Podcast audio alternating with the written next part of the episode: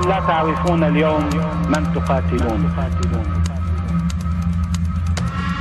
أما حزب الله لا يمكن أن يكون في جبهة في أمريكا أو في إسرائيل أو في نابشوا قبور وشقوا صدور وقاطعوا رؤوس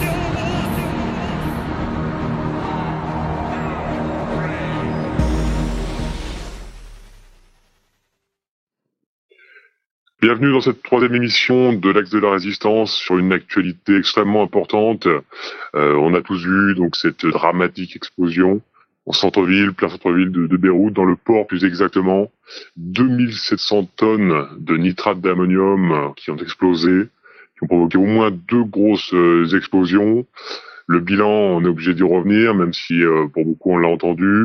Pour l'instant, euh, à ce jour, plus de 150 morts déjà plus de 5000 blessés, ce qui est colossal, 300 000 personnes privées de domicile, sans logement, et bien sûr euh, un nombre encore inconnu de, disparus dont, le sort est évidemment incertain.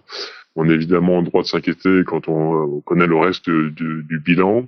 Le reste euh, tombe sous le sens également toutes les infrastructures commerciales, l'économie évidemment qui est très, très gravement impactée, le gouvernement euh, qui subit une, contestation très virulente dans, dans les rues du Liban, de Beyrouth. La première question euh, que j'ai envie de poser, euh, c'est la celle de la responsabilité de, de l'État libanais. Comment se fait-il que dans un pays déjà très gravement touché par une crise économique, on trouve 2700 tonnes d'une substance hautement explosive? Comment, comment est-ce qu'on peut expliquer une telle légèreté? Bismillahirrahmanirrahim. Bonjour à toi, bonjour à nos auditeurs et merci d'avoir accepté de participer à mes côtés à cette émission. On pourrait trouver beaucoup de raisons, la corruption, peut-être du sectarisme, de l'ingérence étrangère. Euh, voilà, actuellement, il y, a, plusieurs personnes qui ont été arrêtées. Je pourrais vous faire une vingtaine de scénarios. Euh, euh, voilà, mais pour l'instant, il n'y a aucune information qui est vraiment certaine. Il y a une enquête qui est en cours. Et seule cette enquête, une enquête sérieuse et approfondie, peut déterminer précisément les responsables euh, dans cette affaire. Ce qui est certain, c'est qu'il y en a. Il y a eu euh, clairement des négligences, peut-être des histoires de corruption. Euh, voilà, seule une enquête va permettre de déterminer avec précision et certitude les responsables de cette affaire.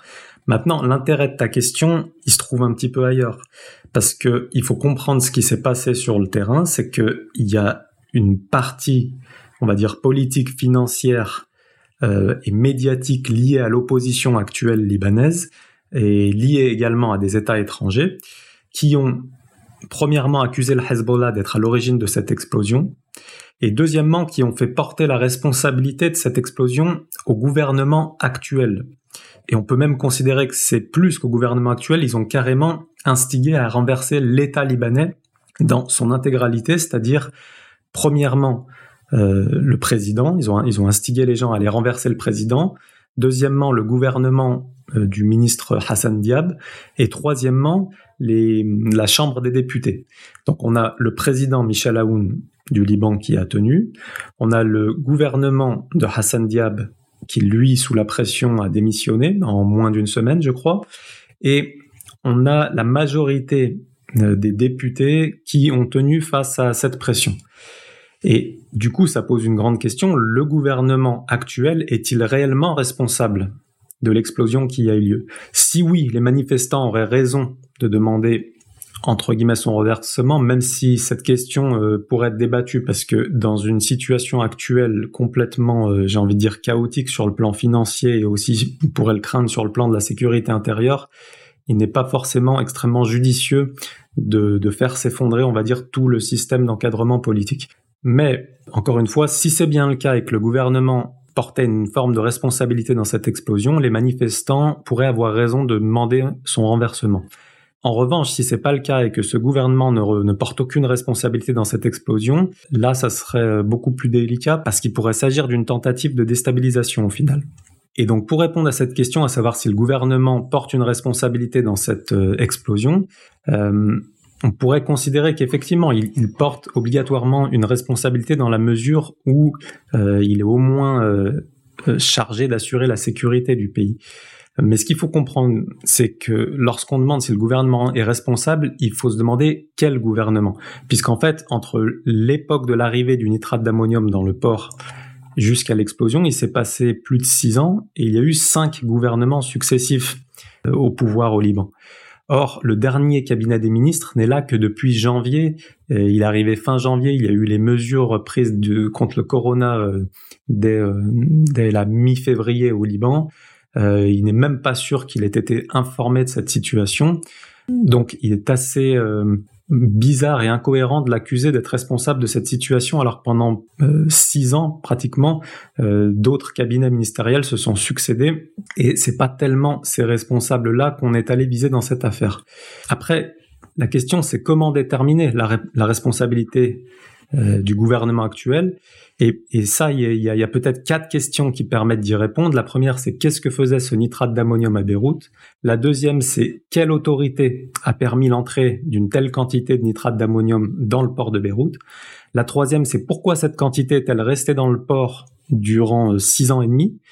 Et enfin, la quatrième, c'est d'arriver à comprendre et savoir si les mesures de sécurité ont été respectées et qui en avait la responsabilité.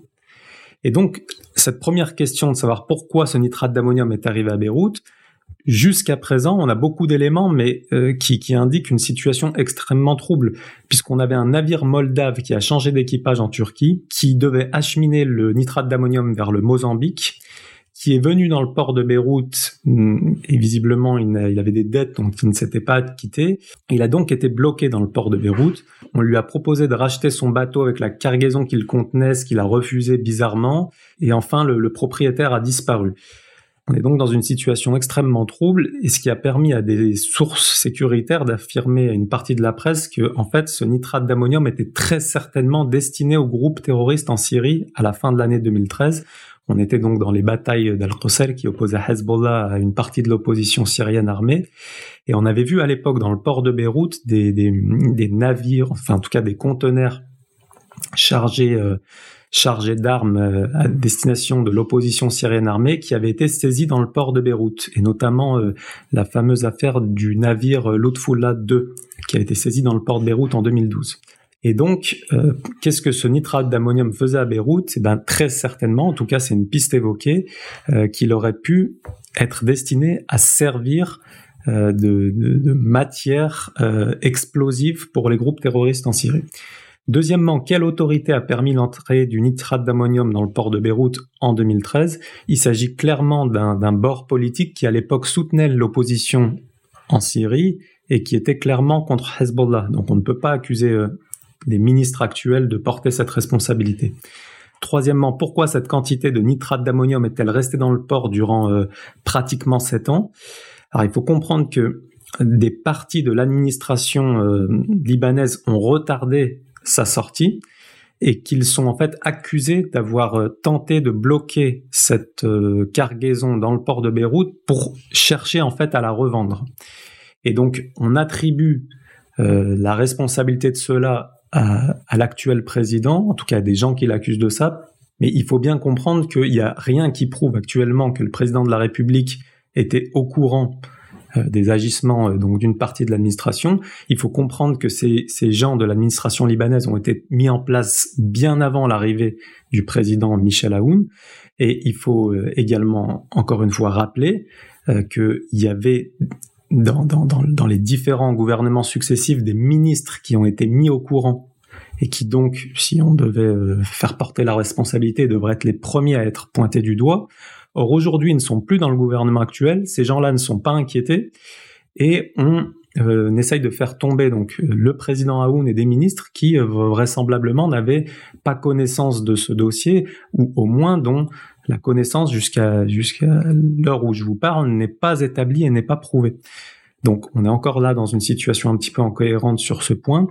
Et enfin sur la quatrième question, à savoir si les mesures de sécurité ont été respectées concernant le stockage du nitrate d'ammonium, euh, il paraît pratiquement certain que non, elles n'ont pas été respectées, mais on est encore dans une situation où on pourrait un petit peu considérer que c'est l'hôpital qui se fiche de la charité, puisque l'autorité portuaire qui était en charge de la sécurité et du stockage du nitrate d'ammonium n'est pas du tout un milieu qui est réputé pour être proche de Michel Aoun, mais plutôt réputé pour être proche des milieux de l'opposition qui actuellement incitent le peuple libanais à renverser le gouvernement, qu'il s'agisse du président, du cabinet des ministres ou de la Chambre des députés.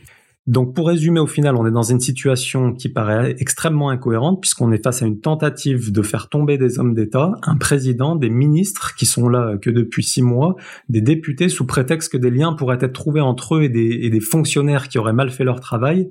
Et on a en face une opposition dont des ministres pourraient être eux accusés et qui, semblent avoir été avertis de cette, situation avant, de, avant que leur gouvernement ne tombe ou qu'ils ne démissionnent. Et au final, pour comprendre cette situation, il faut comprendre qu'en fait, les différents cabinets ministériels qui ont, euh, eu la responsabilité de ce dossier entre 2013 jusqu'à 2019 étaient euh, la plupart du temps sous des gouvernements euh, qui étaient présidés par un premier ministre, on va dire, qui est contre le camp de Michel Aoun et Hezbollah, donc pendant 5-6 ans. Et les gouvernements qu'on essaye de faire tomber aujourd'hui sont des, des ministres qui viennent d'arriver il y a moins de six mois et qui finalement on peut se demander si on n'essaie pas de les faire tomber parce que ils sont proches de la mouvance Michel Aoun Hezbollah et de ce bloc parlementaire là plutôt pro-iranien, euh, pro-syrien et euh, donc euh, bien évidemment anti-israélien, anti-saoudien et anti-américain. Alors du coup, déjà merci pour cette voilà cette mise en, en situation, cette contextualisation plus exactement.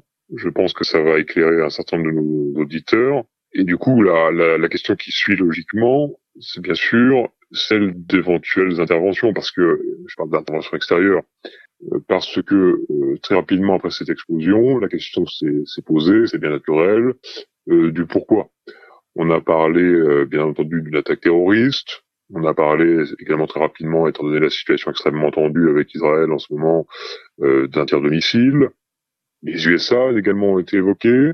Et euh, très rapidement, j'ai noté aussi l'apparition de théories qui viseraient à, si ce n'est accuser, au moins pointer du doigt une explosion dont le, Hezbollah serait d'une certaine manière euh, coupable, puisqu'il s'agirait euh, non pas de nitrate d'ammonium, mais plus exactement serait associé à ce nitrate d'ammonium un stock d'armes dont ils auraient eu la responsabilité qui aurait explosé. Alors, euh, est-ce qu'on pourrait prendre éventuellement chacune de ces théories euh, une par une euh, Est-ce que déjà la, piste du stock d'armes est, au moins crédible? Bah, Elle est crédible dans la mesure où effectivement un stock d'armes peut avoir explosé et son explosion peut avoir provoqué la deuxième explosion qui a dévasté une grande partie de la ville de Beyrouth. Le problème, c'est pas tellement la possibilité qu'il y ait un stock d'armes. Le problème, c'est que dans les premières minutes suite à l'explosion, euh, des médias ont commencé à, diffuser l'information que le stock d'armes qui avait explosé appartenait à Hezbollah. Et malheureusement, on a eu des journalistes qui ont repris ces informations sans chercher à vérifier la, véracité. Et notamment, on a vu une théorie qui est venue grandir cette probabilité émise dans ces médias, qui était un article de Thierry Messant, qui par ailleurs a fourni un travail euh, euh, de manière générale assez remarquable. Et donc, selon lui, ça serait Netanyahou qui a mis à l'exécution sa menace et qui a effectivement bombardé les sites qu'il montrait euh, sur une pancarte à l'ONU euh, l'année dernière. Or, il s'agit là d'une erreur assez visible et, détectable, puisqu'en fait, lorsque Netanyahou était allé à l'ONU et avait fait, voir cette image des sites qu'il menaçait de bombarder, il ne s'agissait pas du port de Beyrouth, contrairement à ce qu'affirme Thierry Messon, mais il s'agissait de l'aéroport de Beyrouth. Alors, Hezbollah n'a jamais confirmé qu'il avait des dépôts d'armes dans l'aéroport de Beyrouth, mais on peut euh, se dire qu'il y a une forme de cohérence dans cette accusation, puisque l'aéroport de Beyrouth est situé à la périphérie ou juste à côté de la banlieue sud de Beyrouth, qui est le bastion même de Hezbollah, dans la capitale libanaise. Donc le fait qu'ils puissent contrôler militairement ou en tout cas avoir des connexions avec les autorités de l'aéroport dans cette partie de la banlieue de Beyrouth. C'est une hypothèse qui tient la route. Or, l'endroit qui est à l'origine des deux explosions dont on parle ici dans cette affaire, c'est le port de Beyrouth, le port maritime de Beyrouth. Et le port maritime de Beyrouth, il se trouve pas du tout à côté des quartiers contrôlés par Hezbollah, mais il se trouve au contraire à côté de Ashrafie, dans le centre-ville de Beyrouth, qui est historiquement contrôlé par euh, ce qu'on appelle les Kataib, les forces libanaises, qui étaient donc euh, les alliés d'Israël durant la guerre civile du Liban. Et n'importe quelle personne qui connaît un petit peu la géographie de Beyrouth sait que cette zone de Beyrouth, il n'y a pas de présence de Hezbollah là-bas ne serait-ce que les partisans, les, gens du peuple qui soutiennent Hezbollah font tout pour éviter d'aller dans cette zone. Euh, il faut comprendre que la territorialité du, Liban est très marquée politiquement et que des gens ne vont pas d'une zone à l'autre aussi facilement qu'on pourrait se l'imaginer ou, tel que c'est le cas en France. Et donc déjà cette théorie, déjà il y a une erreur. Netanyahou n'a pas montré le port de Beyrouth. Et deuxièmement, le fait que Hezbollah puisse avoir des stocks d'armes là-bas est, est, une euh, hypothèse assez loufoque, j'ai envie de dire. Le troisième élément, c'est que qui vient affirmer cette thèse, c'est que Saïd Hassan Nasrallah, le secrétaire général du Hezbollah, euh, peut-être deux ou trois jours euh, après l'explosion, a fait un discours dans lequel il a catégoriquement nié le fait que Hezbollah avait des armes euh, et des entrepôts d'armes dans le port de Beyrouth. Évidemment, Thierry Messant est un journaliste honorable qui a fait une erreur et lui, il, s'est fait, entre guillemets, très certainement avoir. Je, ne mets pas du tout en doute ses intentions. Il a des intentions qui sont très louables je respecte son travail. Mais voilà, je pense que l'origine de cette erreur vient de certains pays arabes qui ont diffusé cette mauvaise information et euh, Thierry Messam, c'est malheureusement n'a euh, pas fait le bon tri euh, dans cette dans cette affaire. Alors, si on exclut la, la pièce d'un dépôt d'armes du Hezbollah, qui aurait été frappé par par Netanyahou qui aura annoncé sa frappe, est-ce qu'on peut également exclure totalement une frappe israélienne ou une frappe américaine d'ailleurs dans la région, euh, peut-être profiter de, de, la déstabilisation actuelle du Liban, la déstabilisation politique, économique, pour jeter de l'huile sur le feu. Est-ce que on a vu une vidéo qui a beaucoup tourné Est-ce que est-ce qu'elle est véritable? Est-ce qu'elle a été trafiquée? Je ne saurais le dire. En tout cas, euh, elle est assez convaincante, euh, qui montre, qui elle montrerait en tout cas un missile qui frapperait le, le port de Beyrouth est-ce que c'est tout à fait exclu ce, scénario? Non, déjà, ce scénario de la frappe israélienne n'est pas à exclure, pas du tout. Et, le fait que Thierry Messant n'écarte pas cette éventualité prouve qu'il a un, bagage, j'ai envie de dire une expérience, puisqu'effectivement Israël est souvent à l'origine des déstabilisations euh, qui ont lieu au Moyen-Orient, de la même manière que la CIA et d'autres pays dans la région. Donc il a tout à fait raison de ne pas exclure cette hypothèse. J'ai même envie de dire que malheureusement, la récurrence de l'implication israélienne et américaine dans la déstabilisation des, pays au Moyen-Orient et surtout les pays qui euh, soutiennent une forme de résistance et d'indépendance est tellement régulière qu'il a même raison d'un petit peu focaliser euh, là-dessus, euh, en, tout cas de commencer par cette éventualité. La seule chose que je dis, c'est que pour l'instant, l'enquête n'a pas permis d'établir de manière euh, totalement prouvée, concrète et certaine l'origine de la première déflagration.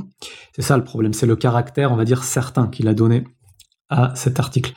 Mais non, euh, premièrement, il ne s'agit pas d'écarter les, possibilités israéliennes. D'ailleurs, ni le gouvernement libanais ni Hezbollah ne les ont écartées jusqu'à maintenant. Alors par contre, sur la vidéo euh, dont, dont tu nous parlais, il semblerait que la plupart des vidéos qui ont été diffusées soient des faux, puisqu'on a, vu en fait quelques, enfin en tout cas une vidéo où il y avait un drone qui, qui lançait une forme de missile.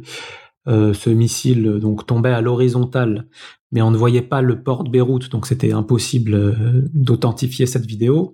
il semblerait que c'était un fake. On a vu aussi une, un projectile qui arrivait sur le port de Beyrouth dans une vidéo, mais ce projectile bougeait et il semblerait que c'était un, un, oiseau en fait qui était en train de se, poser. C'était pas du tout. Enfin, je veux dire pour les gens qui ont vu euh, déjà des missiles tomber, euh, ce, projectile arrivait de manière beaucoup euh, trop lente pour pouvoir être un, missile. En tout cas, il semblerait que c'est pas une, une, une, vidéo vraiment fiable. Et enfin, il y, a une, dernière vidéo où on voit clairement un missile tomber sur le, sur le port de Beyrouth et le missile arrive juste avant l'explosion. Et euh, il semblerait donc qu'en fait ça a été un ajout euh, de, gens qui malheureusement euh, cherchent à faire des montages sur ce genre de, drame. Quoi qu'il en soit, il ne faut pas exclure cette éventualité. Il, est, fortement probable qu'il y ait eu un, missile qui ait été tiré. Et beaucoup plus sérieusement, des médias iraniens ont diffusé une carte sur lesquels on peut voir la présence inhabituelle de quatre drones américains au-dessus de la ville de Beyrouth, exactement au moment où ces explosions ont eu lieu. Alors, est-ce que ces drones ont tiré un missile? Est-ce que ces drones étaient essentiellement affectés à une mission de surveillance pour coordonner une peut-être une mission de sabotage au sol? J'en sais rien, mais il est clair que dans l'enquête qui va être euh, menée, cet élément, à mon avis, ne va pas échapper aux autorités libanaises, ne va pas échapper à Hezbollah, et va très certainement être pris en compte pour essayer de déterminer euh, la cause de la, de la première déflagration. Clairement, hein, tous ces éléments posent, posent question. Mais euh, du coup, euh, oui, évidemment, même s'il est très tôt pour tirer un bilan, on peut essayer de faire un petit peu de, de prospective quelles vont être les, les conséquences euh, de, de, de, cet incident, au-delà bien sûr des, des difficultés euh, pour le, le, peuple libanais, bien sûr, mais quelles vont être les conséquences politiques, euh, voire même peut-être militaires dans, la région, à ton avis? Bah, c'est difficile de, se prononcer, comme tu le disais, mais euh, en tout cas, ce qu'on peut noter en, en première instance, c'est déjà les conséquences qui ont eu lieu, c'est-à-dire entre, entre le moment de l'explosion et le moment où on est en train de parler. On a clairement vu, comme je disais déjà d'un point de vue médiatique, où déjà dans les premières minutes euh, suite à l'explosion, même si cette, explosion est due à un incident, c'est-à-dire qu'on n'aurait pas une implication sioniste, on n'aurait pas une implication américaine, on n'aurait pas une implication saoudienne, ni de Hezbollah, ni de Michel Aoun, ni de qui que ce soit. À supposer qu'il s'agisse là d'un pur incident. Dans tous les cas, on a des partis politiques, on a des chaînes télévisées, et on a des, puissances ou des, pays, des gouvernements qui ont tout de suite exploité cet éventuel incident euh, pour tenter de hum, déstabiliser le gouvernement actuel euh, libanais, qui est euh, actuellement une alliance pro-Hezbollah, puisque ce bloc parlementaire a gagné les élections qu'on pourrait comparer aux élections législatives en France en 2018, et donc la majorité au pouvoir actuellement au Liban inclut Hezbollah et d'autres partis qui sont pro-Hezbollah.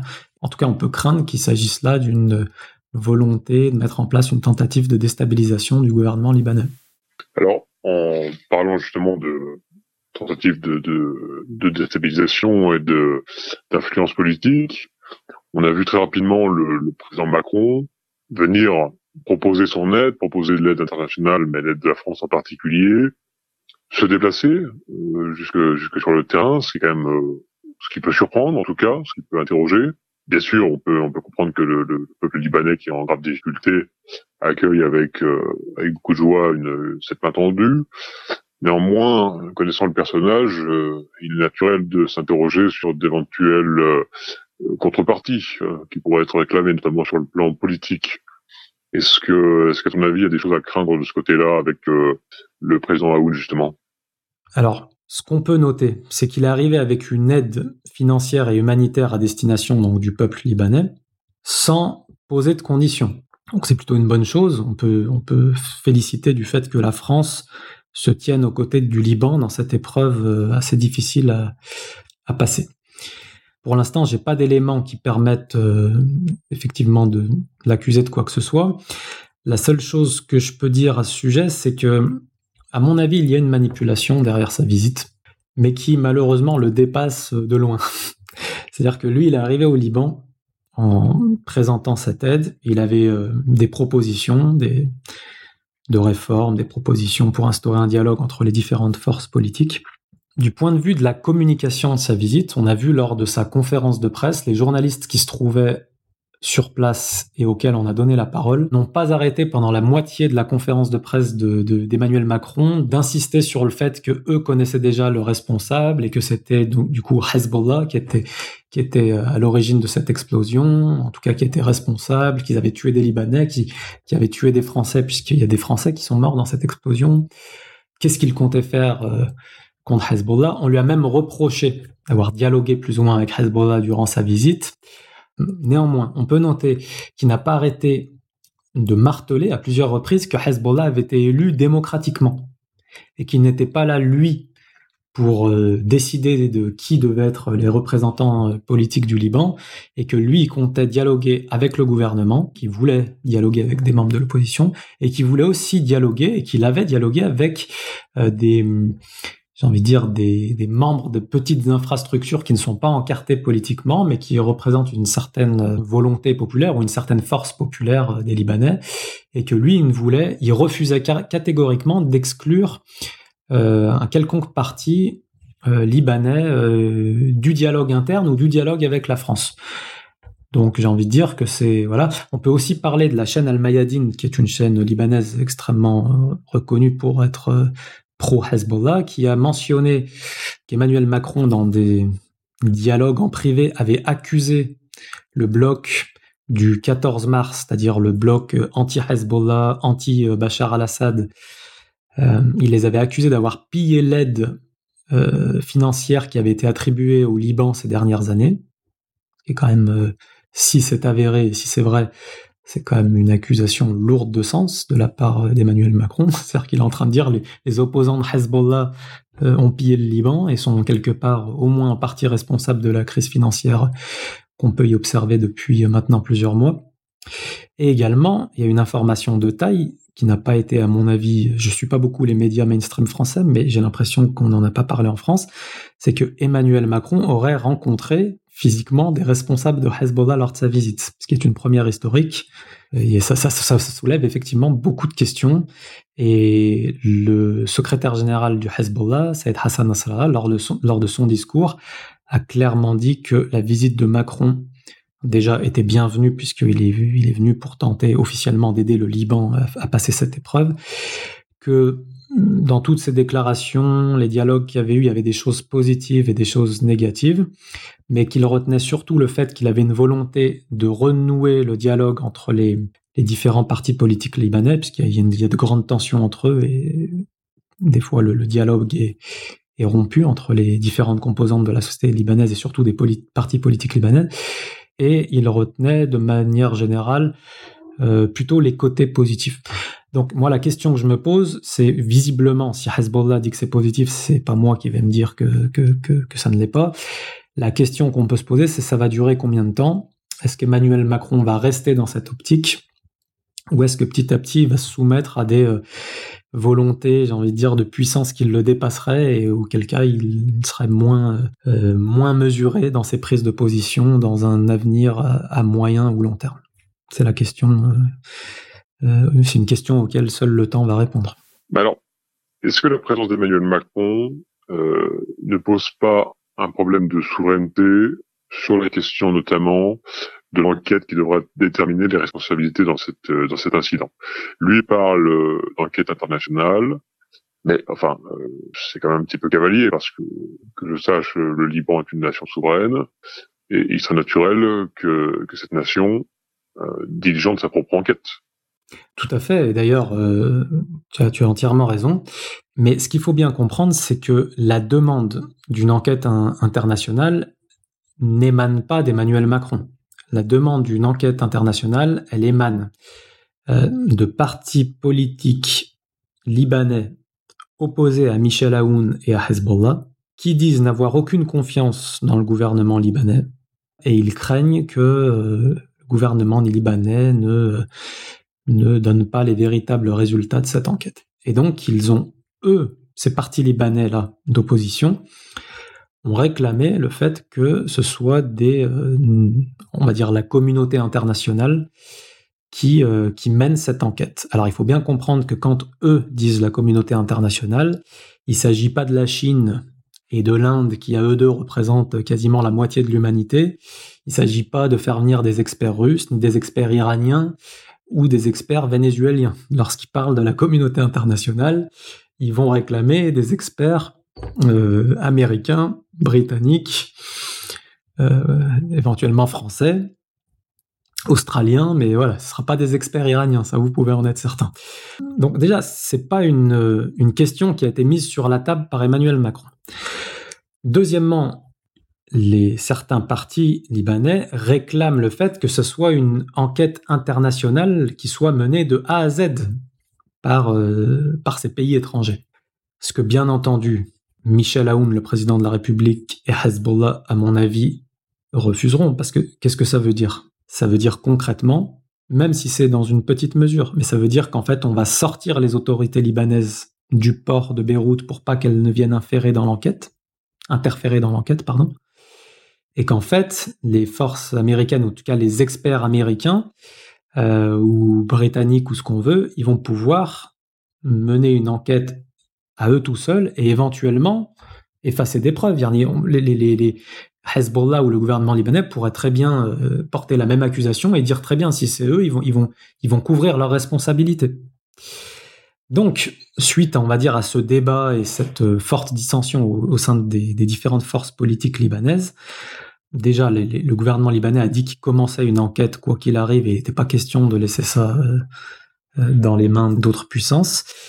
Mais euh, qu'ils étaient prêts à accueillir des observateurs internationaux et des experts euh, internationaux si ça pouvait rassurer euh, l'opposition sur l'impartialité de l'enquête et sur sa fiabilité, et pour que les résultats soient acceptés par tout le monde, c'est-à-dire par le gouvernement libanais, par Hezbollah, par l'opposition libanaise, également par le gouvernement américain, le gouvernement français, voilà. Mais dans tous les cas, j'ai envie de dire, pour ceux qui voudraient exploiter cette situation, Hezbollah a coupé l'herbe sous le pied euh, euh, des gens qui justement veulent jeter de l'huile sur le feu, parce qu'ils ont dit qu'ils sont prêts à accueillir des experts de la communauté internationale en tant qu'observateurs. C'est-à-dire que s'ils veulent regarder que l'enquête se passe de manière normale, il n'y aura pas de souci, mais le port de Beyrouth restera sous contrôle de l'armée libanaise et ils pourront observer euh, que l'enquête suit son cours normalement. Alors un dernier point, peut-être, euh, et pas des moindres, c'est euh, le peuple libanais euh, qui semble être dans la rue, d'après les images qui, nous parviennent, des images parfois assez violentes, hein, c'est une contestation qui est, extrêmement virulente. Les, les, bâtiments donc des responsables politiques sont, sont, attaqués, des, des, démissions de ministres là quasiment à tour de bras. Est-ce qu'on est en train d'assister à une, une révolution? Moi je, moi, je ne pense pas. Je pense qu'on est en train d'assister plutôt, en tout cas, on rentre dans le schéma qui ressemble, à mon avis, plutôt à une tentative de déstabilisation, bien sûr avec des forces internes libanaises qui, eux, euh, euh, prennent totalement part euh, à ce projet hein, et qui sont, sont convaincus du bienfait de ce qu'ils sont en train de faire. Mais à mon avis, ils le font parce qu'ils sentent qu'ils auront un gros appui de, encore une fois, ce qu'on appelle la communauté internationale qui ne comprend pas l'Iran, pas la Chine, pas la Russie, pas l'Inde, et qui en fait est surtout représentée par par euh, plus ou moins, on va dire, des, une, oligarchie euh, occidentale.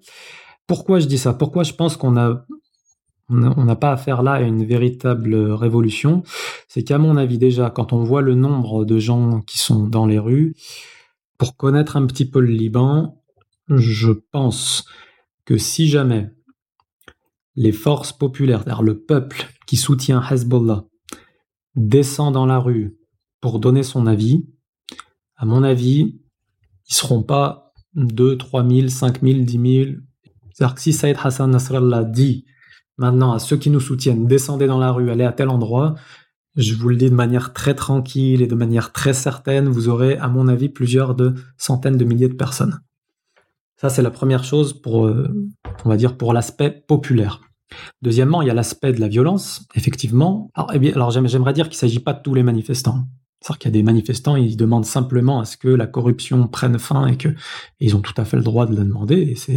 C'est louable. Il faut que la corruption prenne fin. La corruption, elle n'est pas le fruit des deux ans du gouvernement de Hezbollah, elle est le fruit des, des 30 années qui ont précédé, des ingérences américaines, israéliennes, euh, saoudiennes dans la politique libanaise.